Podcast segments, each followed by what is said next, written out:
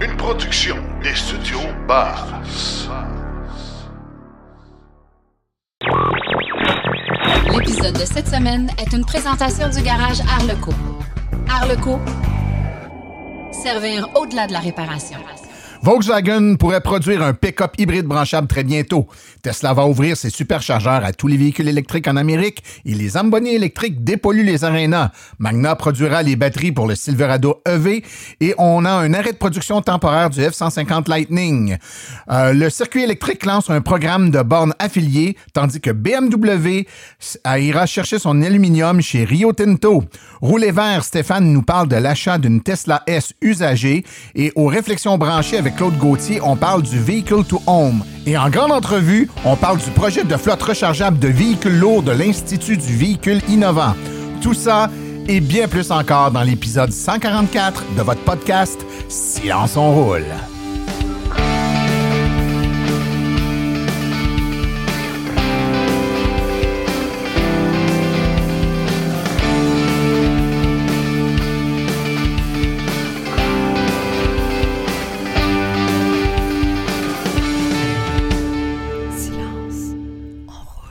Bonjour tout le monde, mon nom est Martin Archambault et c'est avec passion et plaisir que j'anime Silence on roule, le balado dédié 100% aux voitures électriques.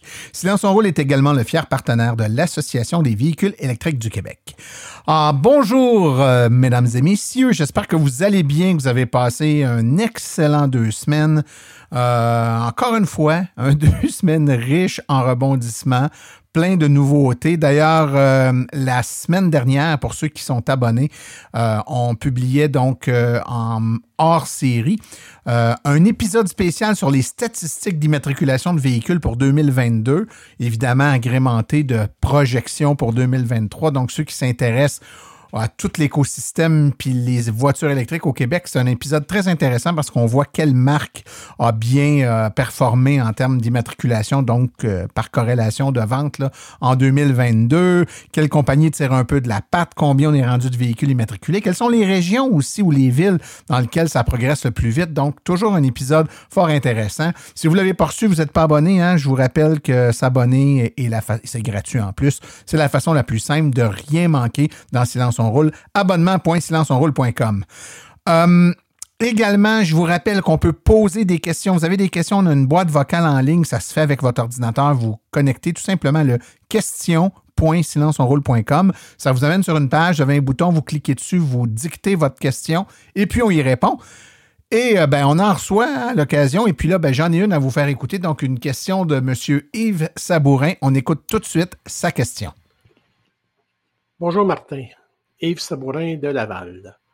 Les applications circuits électriques et flots qui possèdent et ajoutent régulièrement des ententes de partenariat avec ou sans frais d'itinérance pour faciliter la recharge en Amérique du Nord. Les propriétaires ayant seulement un compte, soit avec circuit électrique ou flot, ont-ils la possibilité de démarrer une session de recharge sur les réseaux partenaires des deux entités, vu que Circuit électrique et Flow sont partenaires. Merci. Eh bien, Monsieur Sabourin, euh, merci beaucoup pour votre question. Euh, question judicieuse d'ailleurs. Alors, laissez-moi vous expliquer. Euh, la réponse en clair, c'est non. En fait, le fait que le circuit électrique aille chercher des partenaires ne les rend pas accessibles automatiquement à Flow et que Flow aille se chercher des partenaires avec qui il est interopérable, ça se transpose pas directement avec le circuit électrique. Faut comprendre que le circuit électrique et Flow ont une entente de partenariat en peer-to-peer, c'est-à-dire que euh, les deux systèmes sont interconnectés directement et Flow fonctionne comme ça, il s'interconnecte directement avec d'autres réseaux.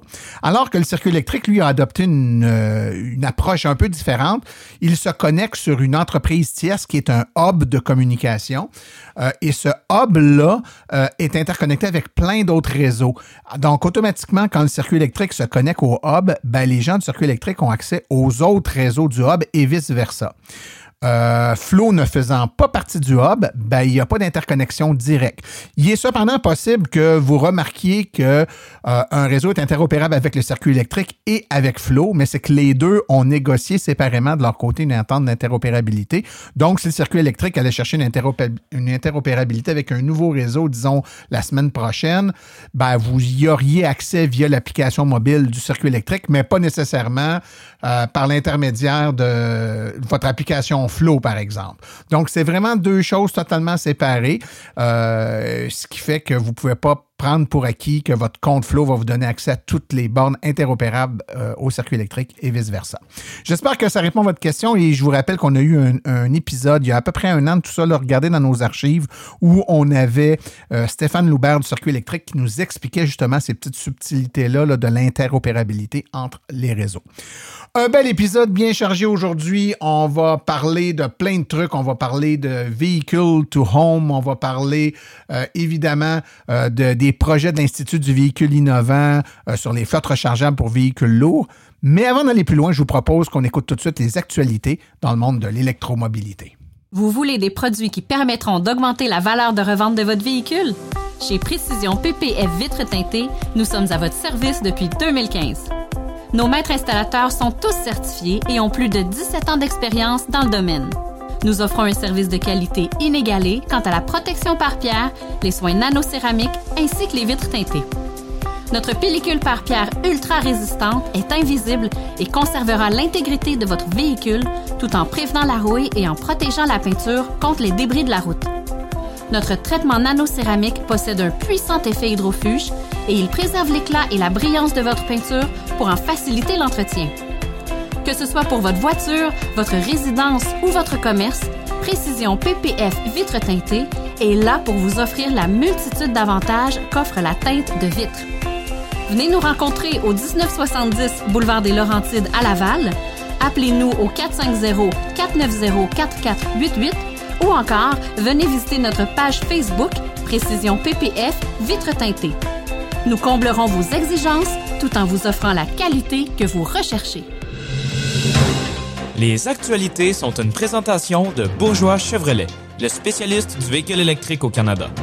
Contactez-nous au bourgeoischevrolet.com ou au 450 834 2585. Volkswagen songe à produire un pick-up qui serait probablement une hybride rechargeable pour le marché américain, a déclaré il y a deux semaines le patron nord-américain de la marque dans une entrevue accordée à Motor Authority. Le président chef de la direction de Volkswagen Group of America, Pablo DC, a déclaré que le pick-up pourrait être un véhicule hybride ou hybride rechargeable et ce sera certainement l'un ou l'autre. Il n'est pas stratégiquement dit judicieux d'aller dans plusieurs directions pour les hybrides, a déclaré DC. Décision diffère des stratégies d'autres constructeurs automobiles comme Toyota, Hyundai et Kia, qui mettent actuellement sur le marché des modèles avec des options hybrides et hybrides rechargeables.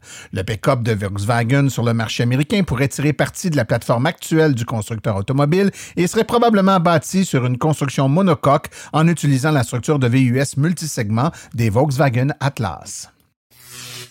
On le sait, Tesla a annoncé qu'officiellement, ils vont rouvrir très bientôt l'accès à leurs superchargeurs pour toutes les marques de véhicules. Le gouvernement américain a dit à Tesla que partager, c'est s'entraider. Et si vous n'ouvrez pas votre réseau de recharge, vous pourriez perdre des subventions. Les États-Unis, en effet, auraient pu supprimer à Tesla une portion des subventions des 7,5 milliards de dollars pour le développement des bornes électriques si euh, Tesla ne jouait pas le jeu. Le constructeur automobile devra non seulement euh, servir sa clientèle, mais également proposer les prises CCS s'il veut être admissible aux subventions dans le cadre du Programme national d'infrastructure de véhicules électriques.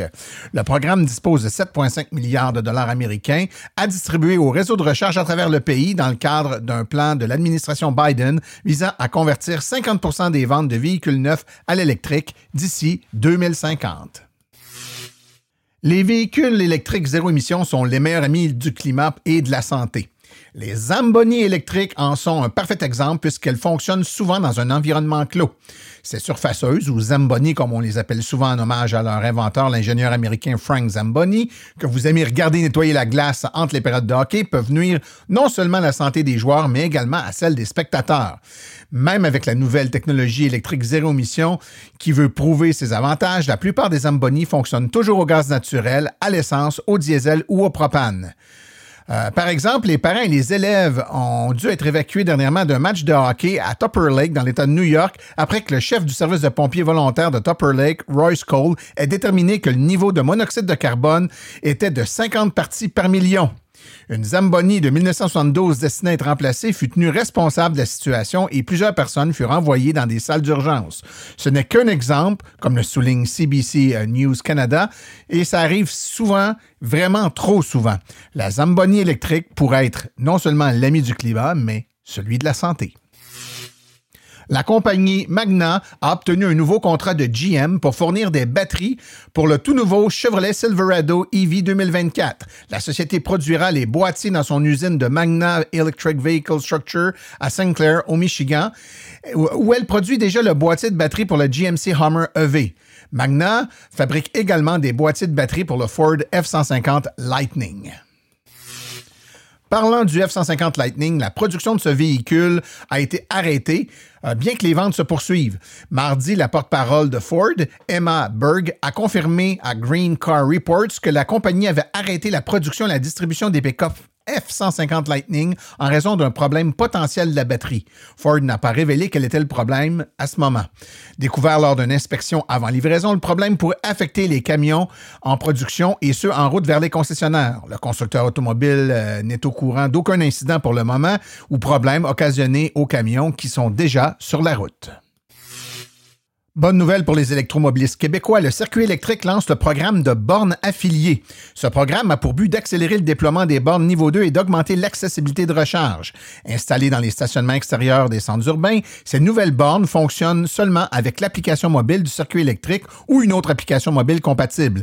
Il s'agit en effet d'entreprises indépendantes qui installent des bornes de recharge qui seront affiliées au réseau du circuit électrique, donc vous les verrez disponibles dans l'application mobile et pourrez ainsi payer et démarrer vos recharges sur ces bornes. BMW a l'intention de s'approvisionner en aluminium avec une réduction significative du CO2 provenant des activités hydroélectriques de Rio Tinto au Canada à compter de 2024. Par rapport à l'aluminium fabriqué par, des manières conventionnelles, cette approche permet d'économiser environ 70% d'émissions de CO2. Les volumes d'approvisionnement prévus sont utilisés exclusivement pour la production des véhicules à l'usine BMW de Spartanburg en Caroline du Sud dans des euh, composantes de carrosserie telles les capots, par exemple.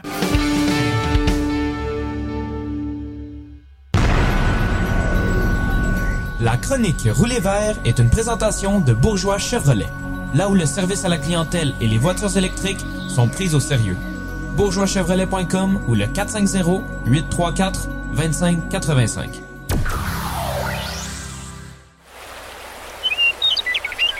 Rouler vert avec Stéphane Levert. Bonjour, chers auditeurs, j'espère que vous allez bien.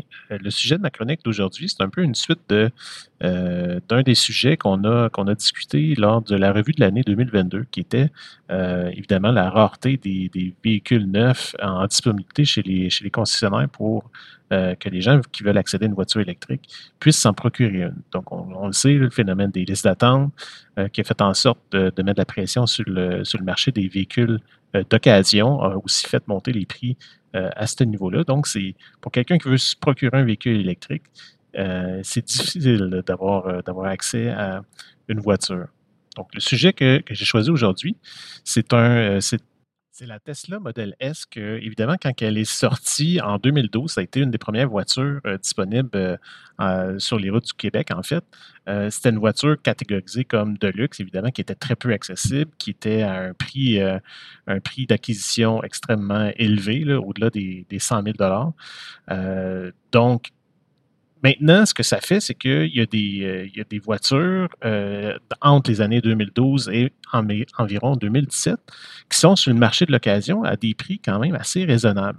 Euh, pouvez euh, trouver des, voitures. il y a eu plusieurs modèles, des, plusieurs itérations, plusieurs versions au fil des, euh, années, d'allant de 60 kWh à 90. Donc, la capacité de batterie faisait partie intégrante un peu du.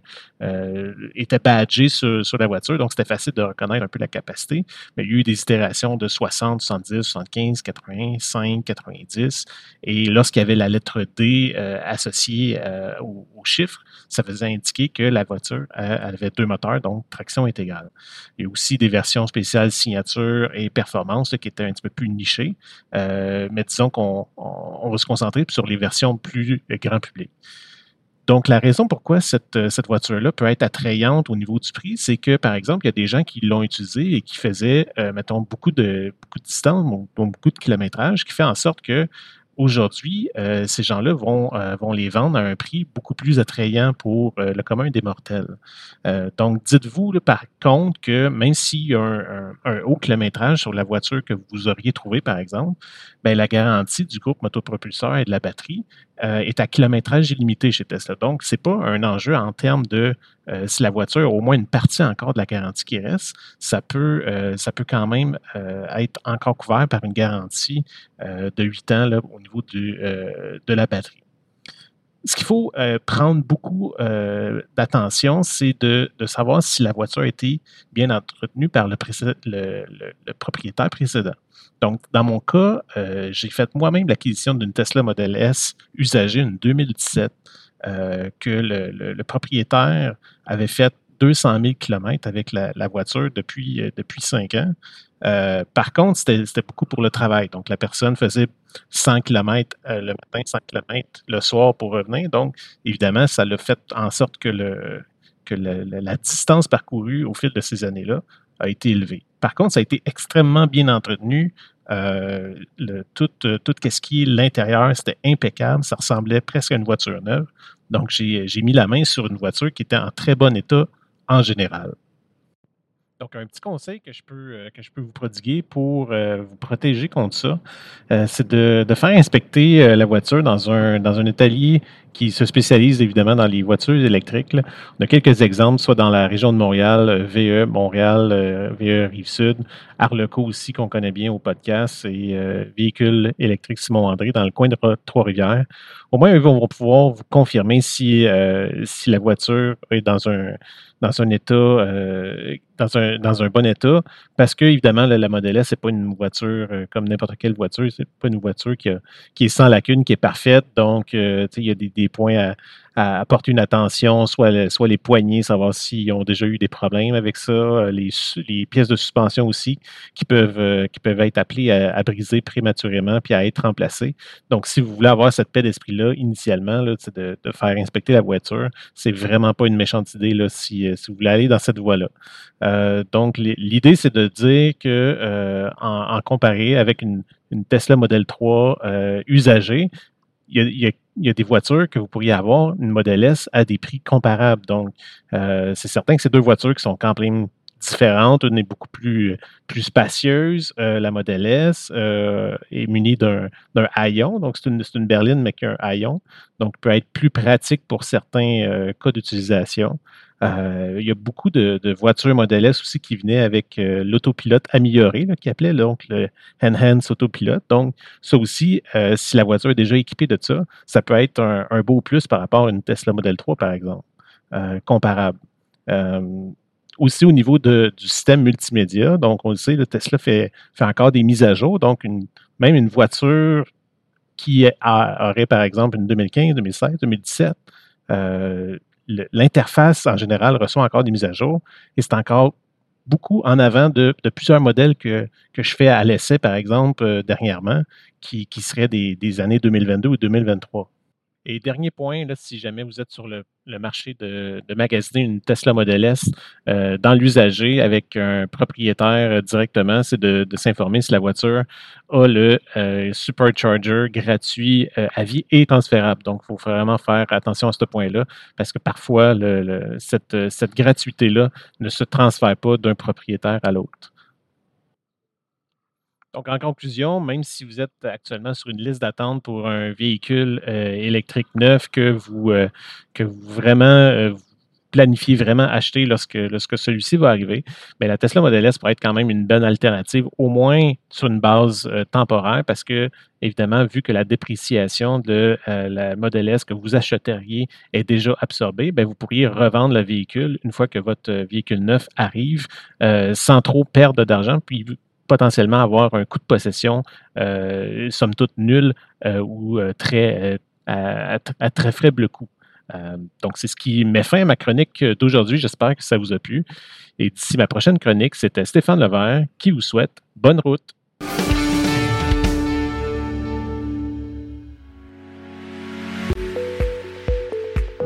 Vous venez de faire le saut vers l'électrique et devez réfléchir à vos recharges. Vous voulez une borne au chalet? Vous voulez une solution rapide et sans embûches? Il n'y a qu'une solution, Hydro Solutions. Depuis plus de 60 ans, Hydro Solutions est une entreprise québécoise de confiance. Vous les connaissez pour les chauffe-eau, mais ils offrent également un service clé en main pour les bornes de recharge. C'est définitivement l'avenue à privilégier afin de faire affaire avec une entreprise d'expérience qui s'occupera de tout Demandez une soumission gratuite et sans engagement de votre part au www.hydrosolution.com. Une seule visite sur leur site web vous permettra de constater la simplicité avec laquelle vous pouvez entamer une démarche afin qu'ils prennent tout en charge. L'analyse de votre situation, l'installation d'une borne de qualité par un installateur certifié et même, au besoin, le financement sur 24 ou 48 mois.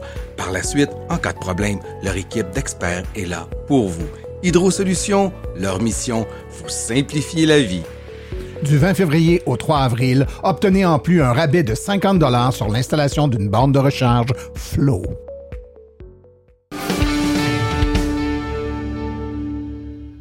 Le monde du transport s'électrifie et c'est pas une logique qui s'applique uniquement aux véhicules légers comme les voitures, ce qu'on voit probablement le plus couramment, mais maintenant, euh, une panoplie de véhicules s'électrifie, puis euh, lorsqu'on commence à travailler et qu'on commence à développer des véhicules ou des nouveaux marchés euh, électrifiés avec tout l'écosystème et tout ce que ça implique, ça demande généralement pas mal d'expertise en arrière de tout ça.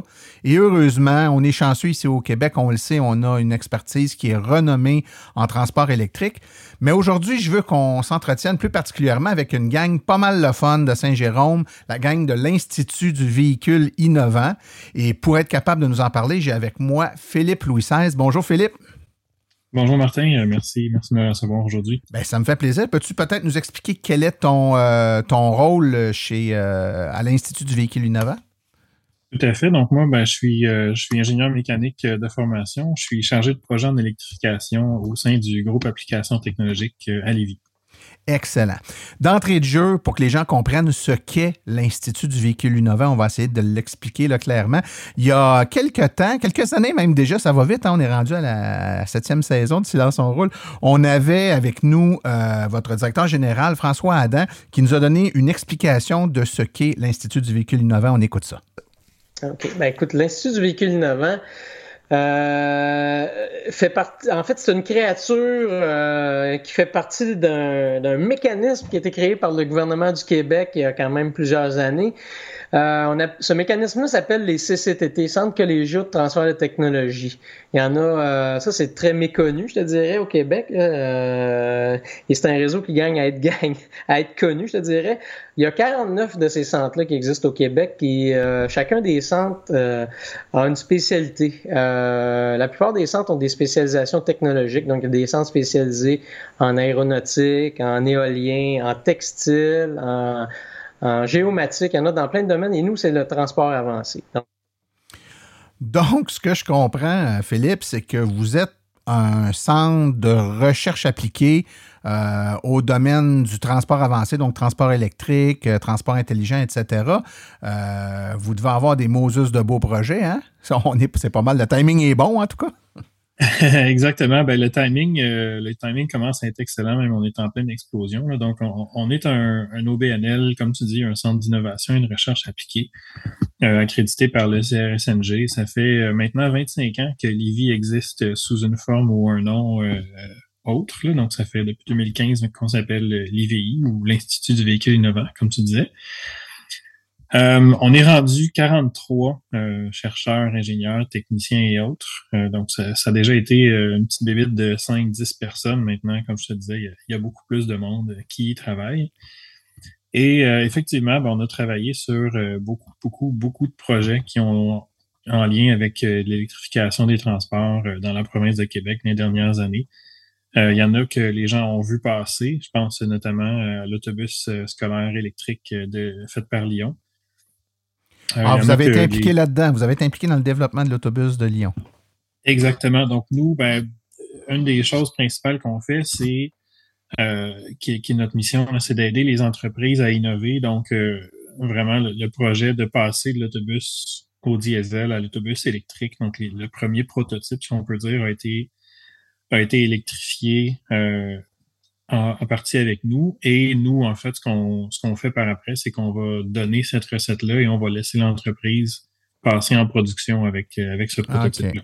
OK. Donc, vous les aidez au niveau de l'idéation, de la conception, de peut-être prototypage, tester des enfants, mais quand vient le temps de commercialiser puis de lancer, là, vous, vous remettez le, le bébé aux parents puis ils partent avec.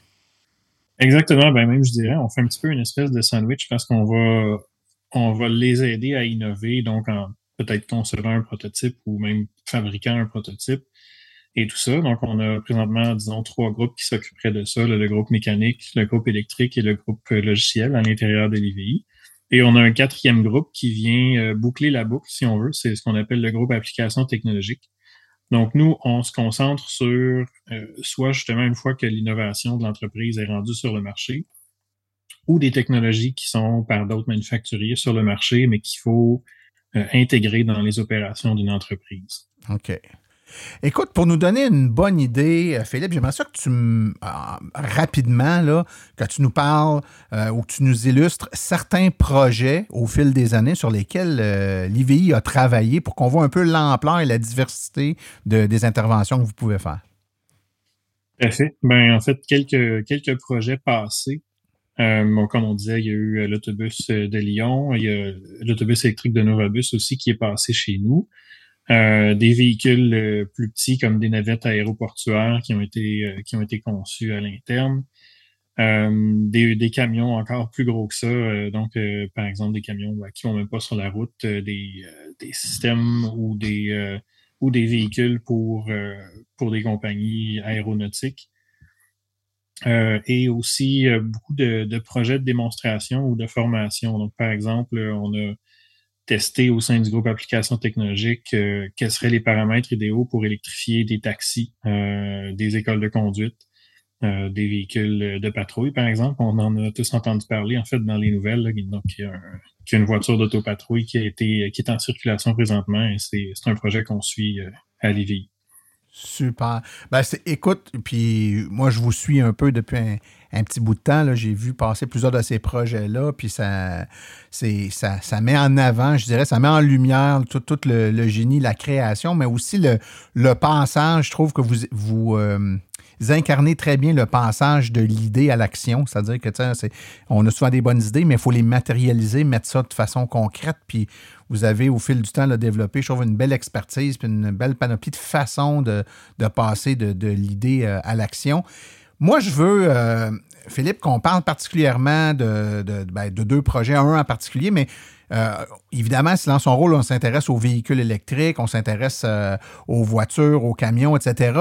Et vous avez travaillé particulièrement dans les flottes euh, de véhicules. Vous avez eu un premier projet en 2017, un projet qui traitait des flottes rechargeables. Peux-tu nous parler brièvement de ce projet-là? Puis après ça, on va parler du gros projet sur lequel vous, êtes en action actuellement.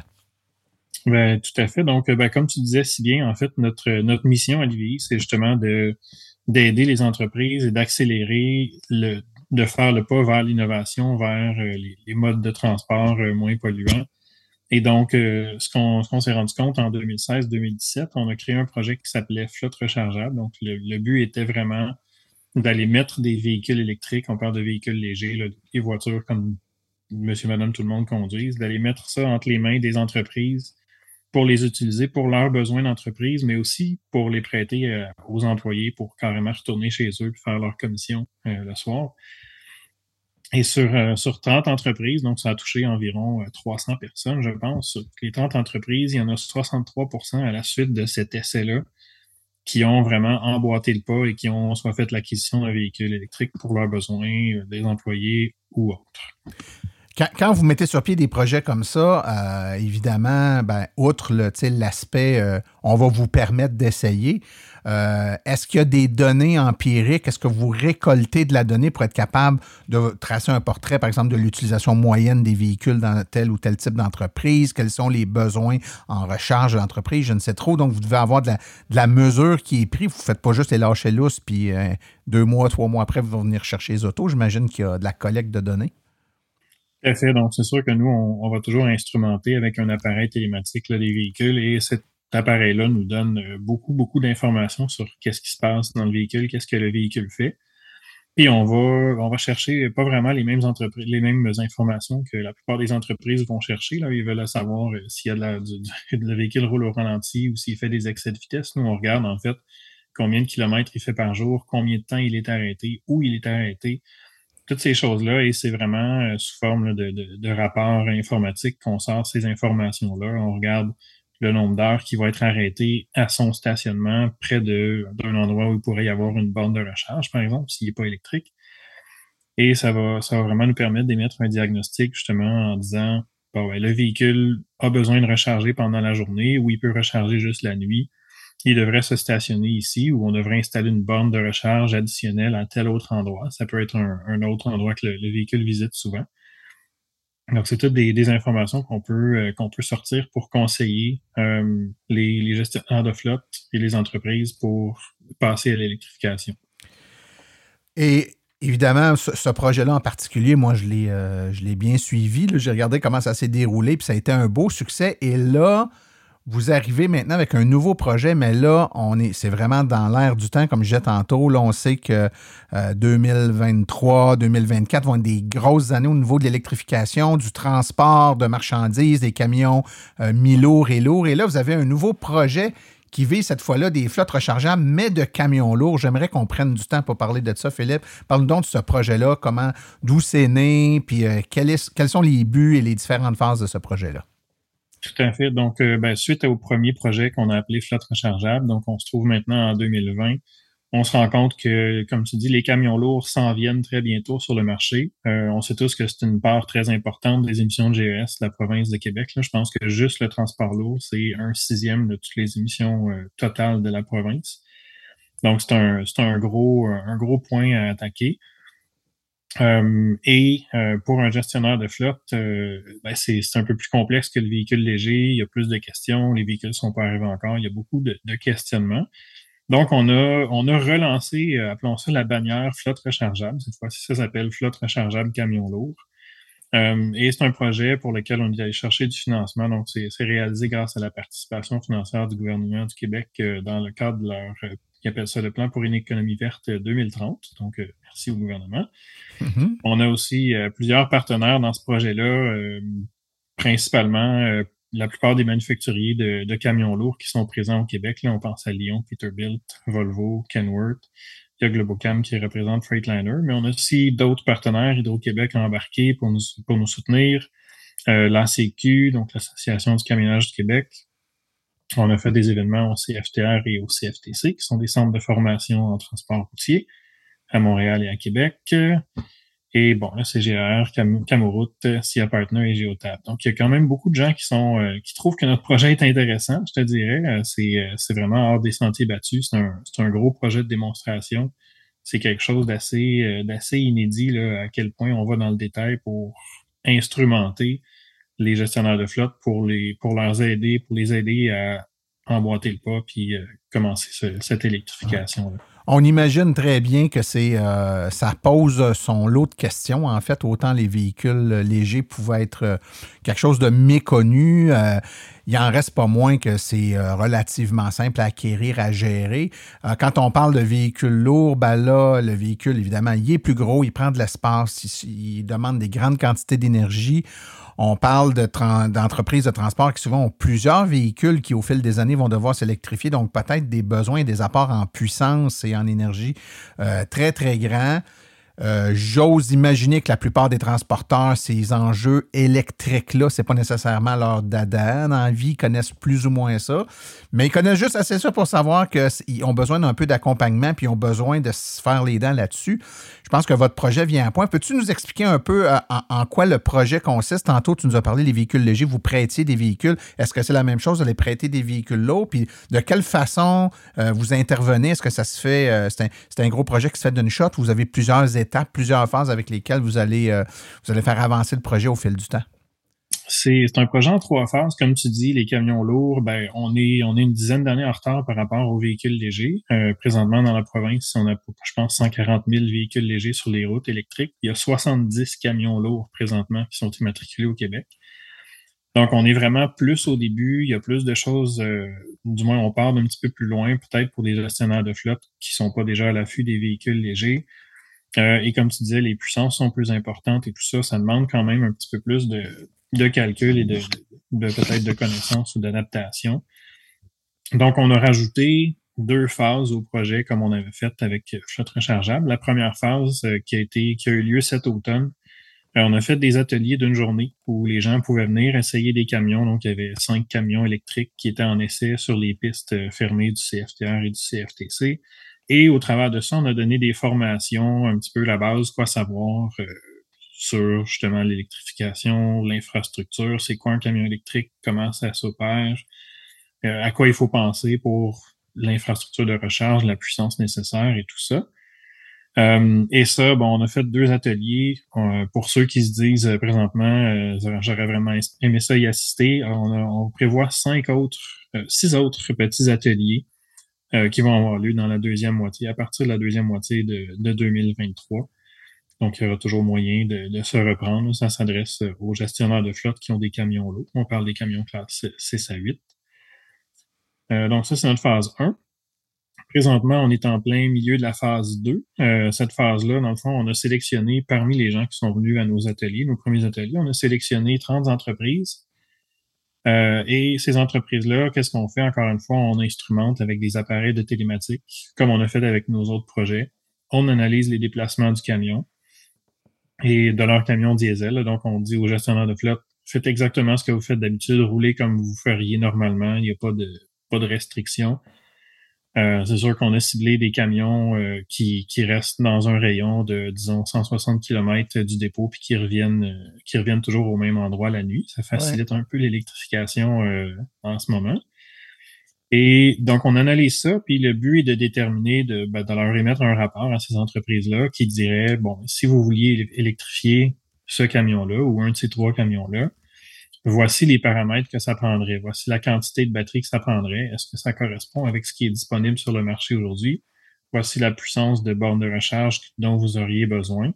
Mhm. Et voici une idée de ça serait quoi les, euh, la rentabilité du projet monétaire et euh, en termes environnementaux aussi. Wow.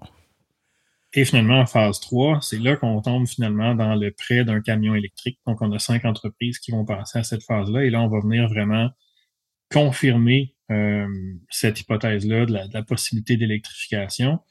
Euh, peut-être même essayer d'autres scénarios de déplacement ou des routes pour voir s'il n'y aurait pas une optimisation à faire pour, augmenter la rentabilité. Donc, c'est vraiment euh, une expérience bout en bout qui va, permettre aux entreprises participantes jusqu'à la fin de, donc, dans une première phase, la phase 1, comprendre un peu mieux ce que c'est cet écosystème-là, ce que ça implique, puis être un peu euh, formé, ou en tout cas mieux informé sur ce que c'est. Dans une autre phase, ben là, on est capable d'avoir un petit peu plus d'expertise qui est adaptée à notre modèle d'affaires. Donc, ma business, moi j'ai une entreprise, j'ai tant de camions, voici le type de service que j'offre avec mes véhicules, les routes que je prends, puis là, on est capable de simuler ou en tout cas de modéliser ce que ça pourrait avoir là. Puis la phase 3, ben là, c'est on, le teste pour vrai. On a les camions, on roule avec, on peut voir, on peut apprivoiser un peu, autant pour le camionneur, donc le conducteur du camion, que les exploitants de la flotte. On est capable de voir un peu l'impact que ça a, autant sur euh, euh, les routes qu'on va peut-être devoir ajuster, le temps de recharge qu'on doit inclure dans nos scénarios, mais aussi les économies euh, sur l'énergie qu'on va consommer pour être capable de faire nos journées, voire peut-être un peu même dans différents contextes d'utilisation, le, comportement du véhicule qui, pour certains, c'est, nouveau. Hein? Donc, ça permet vraiment de faire une expérience bout en bout. Puis après les trois phases, l'entreprise qui, à qui vous avez prêté des camions, puis ça a super bien été, puis ils sont emballés, euh, c'est quoi l'étape d'après? Vous les mettez en contact avec des fabricants pour qu'ils puissent acquérir eux-mêmes leur propre véhicule? Ben, c'est sûr que nous, en étant un centre de recherche, on, est non biaisé. C'est sûr qu'on va pas les mettre, on va pas faire du magasinage pour eux, puis justement les mettre en contact avec un ou un autre manufacturier. Ça sera à eux, ça, restera à eux de faire le magasinage, mais c'est sûr que ce qu'on ce qu'on espère, c'est d'avoir observé des données qui leur permettent de comprendre qu'ils pourront électrifier. Puis en fait, tu disais d'adapter des opérations. Ben, c'est sûr qu'on essaie de on espère obtenir des données qui vont nous dire que justement, il y a certaines applications parmi les, les 5 qui sont passées à l'électrique, parmi les 30, où il n'y aura pas d'adaptation des opérations à faire. Donc, quand on va arriver en phase 3, le gestionnaire, il va mettre son chargement dans sa boîte comme il fait d'habitude. Il va faire ses opérations, puis à la fin de la journée, il va recharger sur la borne qu'on va lui avoir prêtée. Je mentionne justement prêter, tout est prêté, euh, vu que c'est euh, financé par le gouvernement du Québec, c'est 100% gratuit pour les, euh, les participants. Donc, ils vont faire leurs opérations comme d'habitude, puis ce qu'on ce qu'on espère observer et ce qu'on ce qu'on estime qu'on va observer au travers des données qu'on a déjà analysées de la phase 2, c'est qu'il y a plusieurs entreprises qui vont juste prendre le camion électrique, qui vont faire leurs opérations, ils vont sauver de l'argent, puis ça va pas les impacter. Donc, c'est assez, c'est assez parlant. Hein? Il n'y a rien comme l'essayer. Moi, ce qui me vient en tête, euh, Philippe, quand, quand tu expliques ça, c'est qu'on connaît bien tous, euh, tout le monde, là, puis moi particulièrement, pour y avoir été impliqué de très près, les, euh, les actions que fait l'Association des véhicules électriques du Québec en démocratisant la voiture électrique pour monsieur et madame tout le monde, pour les particuliers. On va ils un stationnement de centre d'achat, on leur amène des voitures qui sont les voitures des bénévoles. Sans frais, on leur dit, tiens, essayez-les, on leur fait essayer, on leur prête, on répond à leurs questions, on les sécurise, ils peuvent voir en même temps ce que c'est, puis on sait que l'essayer, hein, c'est euh, un, game changer pour bien des gens. Ben, ce, créneau-là pour les entreprises était euh, pas très bien desservi. Avec, hein, c'est surtout les, les, individus. Je trouve que sur ces aspects-là, sur ces projets-là, vous jouez exactement ce rôle-là, c'est-à-dire que vous, vous rendez accessible quelque chose, vous donnez l'information et la formation nécessaire, vous leur permettez de tester, vous arrivez avec des hypothèses qui sont euh, rassurantes parce que vous êtes capable de leur démontrer donc euh, la, rentabilité ou les possibilités que des modèles comme ceux-là euh, peuvent avoir chez eux, mais d'être capable au final de le faire. On n'a pas juste entendu parler, j'ai eu le camion, j'ai eu la bande chez nous pendant un bout de temps, on l'a essayé, on a vu que ça fonctionnait bien, on a vu ce qui fonctionnait parfaitement, on a vu ce qui demandait un peu d'adaptation. Euh, c'est sûr qu'on est au début du transport lourd, tout n'est pas parfait, mais quand même, pour un grand nombre d'entreprises, je pense que c'est une solution qui va être hyper intéressante. Puis la meilleure façon de le constater, c'est justement de faire ce que vous faites, leur permettre de l'expérimenter. Euh, je me permets, on, est presque à la fin, mais je me permets de demander, euh, Philippe, tu disais que vous êtes rendu à moitié de la phase 2, donc il y a des entreprises qui sont embarquées sans, y aller nominativement. Comment ça se passe à date, là, les entreprises qui sont là-dedans, ça se passe bien, ils apprécient, euh, là, ils sont rendus dans le processus? Tout à fait. Ben, pour l'instant, en fait, euh, c'est nous qui regardons sur notre écran euh, les déplacements de leurs camions et, on recueille, on est en, recueil d'informations pour, certaines choses qui sont pas complètes par notre, système informatique, mais euh, les camions roulent tout à fait normalement. Donc, les gestionnaires de flotte, eux, ne font que attendre, attendre l'information qu'ils ont hâte de recevoir. donc, les premiers rapports vont sortir au courant du printemps sortir euh, aux gestionnaires de flotte. donc, c'est sûr qu'il va y avoir des, rapports adaptés à la fin de la phase 2 et ceux-là seront euh, publiés euh, au grand public. Donc, nous, encore une fois, en tant que centre de recherche, le but, c'est de, donner cette information-là, pas juste aux 30 entreprises qui ont participé, mais à toutes les entreprises de transport qui vont donc pouvoir regarder cette information-là, puis peut-être faire des corrélations avec leurs déplacements par jour, leurs heures de, de fonctionnement, leur chargement, etc., et constater qu'il devrait y avoir rentabilité pour eux. Exactement. L'expérience que vivent d'autres entreprises pourrait leur servir de miroir pour voir que eux-mêmes qui ont des modèles probablement similaires dans certains cas, ben, ça pourrait s'appliquer aussi. Euh, en terminant, Philippe, euh, si les gens veulent justement suivre un peu les résultats de ça puis se garder au courant, est-ce qu'il y a un site web, un endroit où on peut aller puis euh, où seront rendus publics les, les, résultats? Oui, tout à fait. Ben, c'est sûr que Euh, excuse-moi, là, donc il y a encore, ben, premièrement, s'il y a des entreprises qui voudraient carrément participer, des gestionnaires de flotte de camions lourds, pour la phase 2, il nous reste quelques places à combler. Donc, la façon qu'on fonctionne, c'est qu'on a 10 cohortes qui commencent en cascade à chaque mois. Euh, donc, s'il y a des gens euh, qui écoutent, qui sont intéressés, ben, c'est encore une possibilité. On est encore euh, à l'écoute pour voir s'il y aurait des, cas qui pourraient être analysés. Sinon, on peut tout simplement aller voir le site flotterechargeable.ca. ça nous amène directement sur le site du projet. Ça vous explique un petit peu plus qu'est-ce que c'est.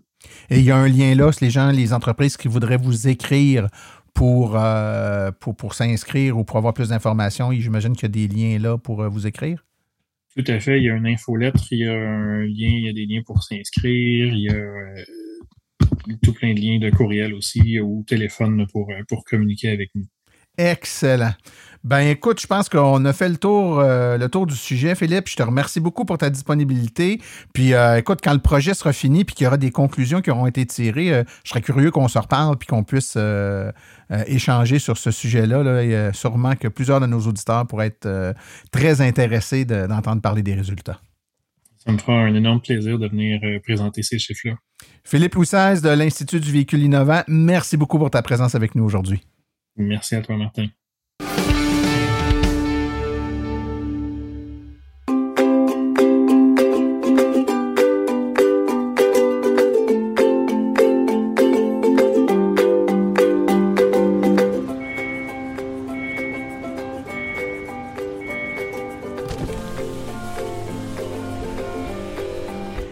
Vrai que ça brise moins, mais il y a quand même un minimum d'entretien à faire sur nos voitures électriques. Quand est venu le temps de faire l'entretien de mon véhicule, j'ai choisi de faire confiance à l'équipe d'Arleco plutôt que le concessionnaire. Ça fait maintenant trois générations que cette entreprise familiale chouchoute nos voitures et ils ont été parmi les premiers à s'engager activement dans l'électrification des transports tout en adoptant des procédures et des produits sains pour l'environnement. Avec ses techniciens spécialement formés à l'entretien et réparation des voitures hybrides et électriques, Arleco nous offre aujourd'hui la même qualité de service sur nos VE qu'elle a toujours livré depuis bientôt 40 ans. De plus, chez Arleco, j'obtiens 10% de rabais sur la main-d'œuvre et les traitements anti-rouille avec ma carte membre hors de l'AVEC. Arleco Génération 3, 8470 Boulevard Parkway à Anjou. 514 352 1446 ou arleco.ca. Arleco, servir au-delà de la réparation.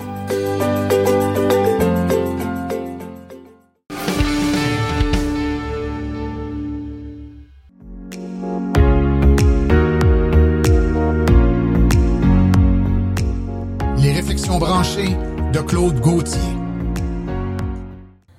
Alors, bonjour tout le monde et bienvenue dans ma première chronique 2023. Je souhaite une bonne année à tout le monde.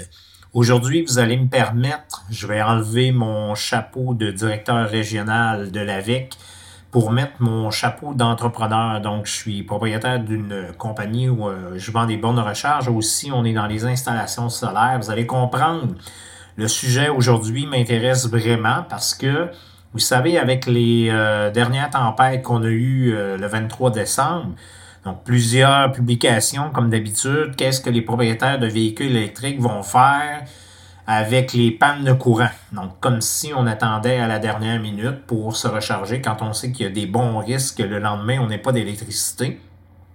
En passant, euh, on dirait que les propriétaires de, véhicules à essence n'apprennent pas parce que s'ils attendent à la dernière minute pour aller, aller euh, pour recharger leur auto, mais remplir le réservoir, euh, qui serait, euh, disons, presque vide, il arriverait à la pompe à essence en, ayant une bonne surprise parce que les pompes à essence ne fonctionnent pas lorsqu'il n'y a pas de courant non plus, donc il serait pas plus avantagé. Donc, qu'est-ce qu'on fait? Ben, moi, le jeudi, en revenant du travail, on avait annoncé que le lendemain, il y avait des bonnes chances que on ait une grosse tempête, tempête du siècle, panne de courant. Donc, qu'est-ce qu'on fait? On branche le véhicule, puis on s'assure qu'il soit le plus plein possible. Donc, euh, c'est ce que j'ai fait. Donc, euh, je pouvais me promener. Puis aussi, euh, les propriétaires de Ford Lightning, eux se sont fait dire lorsqu'ils ont commandé le véhicule que ça venait avec une borne qui était bidirectionnelle. Hein, c'est quoi ça? Euh, les vendeurs leur disent bon ben il n'y a pas de problème, tu vas voir, tu vas pouvoir faire brancher ta borne, puis automatiquement ton euh, pick-up va servir comme réserve, ça va pouvoir alimenter ta maison. Et waouh, il était tout content.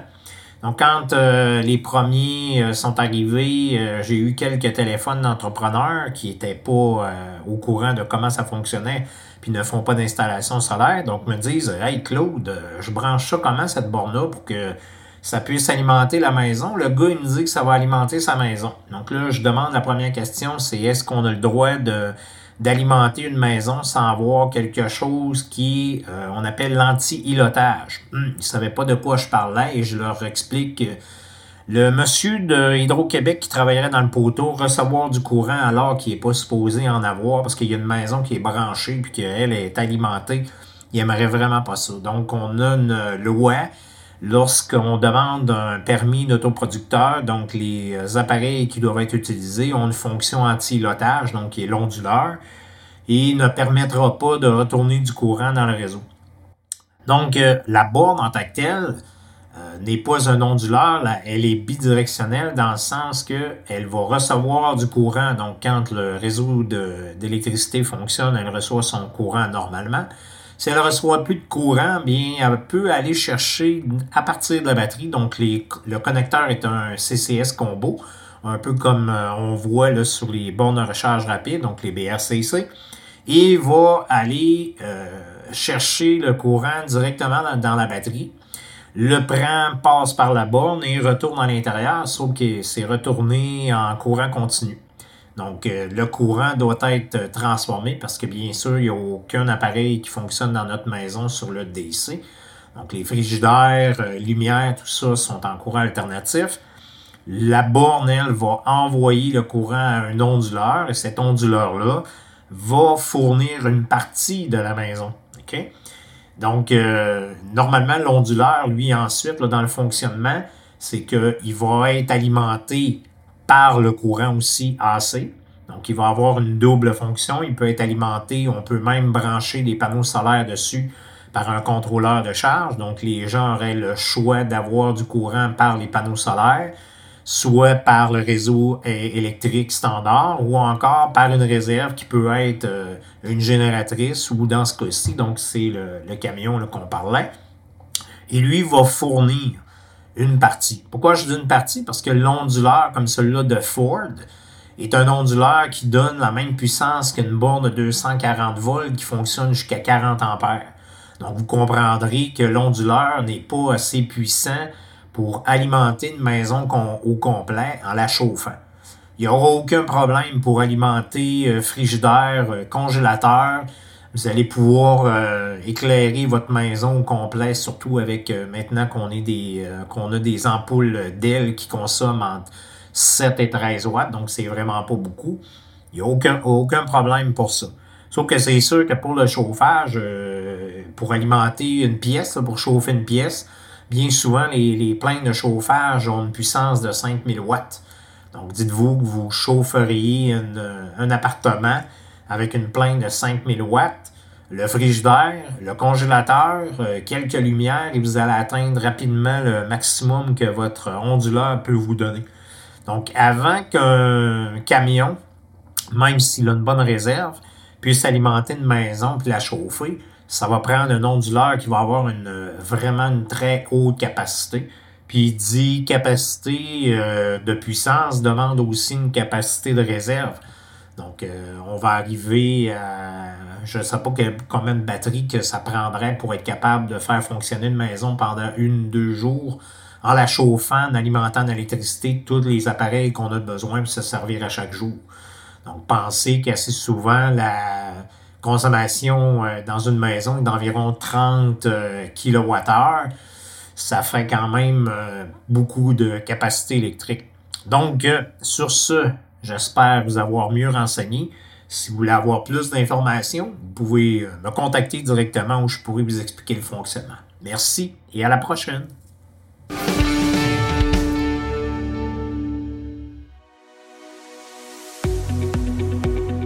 Avec le coût du carburant qui explose et l'enjeu climatique à nos portes, c'est le moment de se tourner vers des solutions durables. Chez Cubex Équipement, nous accompagnons les municipalités et les entreprises à faire ce virage vert en offrant des options 100% électriques. Depuis 2021, le Max EV a fait son entrée remarquée sur le marché des véhicules utilitaires électriques compacts à basse vitesse. Il se distingue largement de la compétition. Les avantages d'un camion électrique sont grands. Des coûts d'opération beaucoup plus bas, aucun besoin d'éteindre le véhicule à l'arrêt, des coûts d'entretien fortement réduits et zéro émission de CO2. Le Max EV est doté d'une transmission efficace, d'une suspension indépendante aux quatre roues, des freins à disque hydrauliques ainsi que le chauffage et la climatisation. C'est actuellement le seul véhicule de sa catégorie à être doté de batteries lithium-ion ultra performantes à pouvoir tirer une remorque jusqu'à 1500 livres.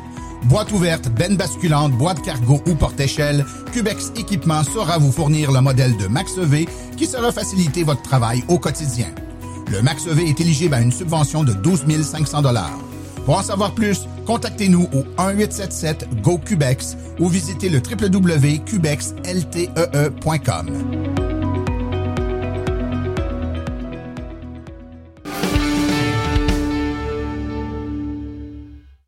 Voici les événements à venir dans les prochaines semaines dans le monde de l'électromobilité. Le relais électrique débarque au Salon du euh, VR de Montréal. C'est du 2 au 5 mars au Palais des Congrès de Montréal. Conférence à la bibliothèque Robert Lucier euh, à Place d'Evry, Repentigny. Donc, apprenez-en plus sur les véhicules électriques. Une autre conférence à la bibliothèque municipale de Belleuil que j'aurai la chance de donner. Euh, cette conférence aura lieu le 15 mars à 18h30. Le relais électrique débarque au Salon du véhicule et loisirs électriques de l'Outaouais. Il s'agit d'un salon qui aura lieu du 31 mars au 2 avril au complexe euh, Branchot-Brière. Le relais électrique débarque au Salon national de la femme de Montréal. C'est du 14 au 16 avril au Palais des congrès de Montréal. Et finalement, le relais électrique débarque au Salon du véhicule électrique de Montréal. C'est du 21 au 23 avril 2023 au Stade olympique. Ceci conclut l'épisode d'aujourd'hui. Remerciements sincères à nos invités et collaborateurs, c'est-à-dire aujourd'hui Philippe Louis XVI, Stéphane Levert et Claude Gauthier.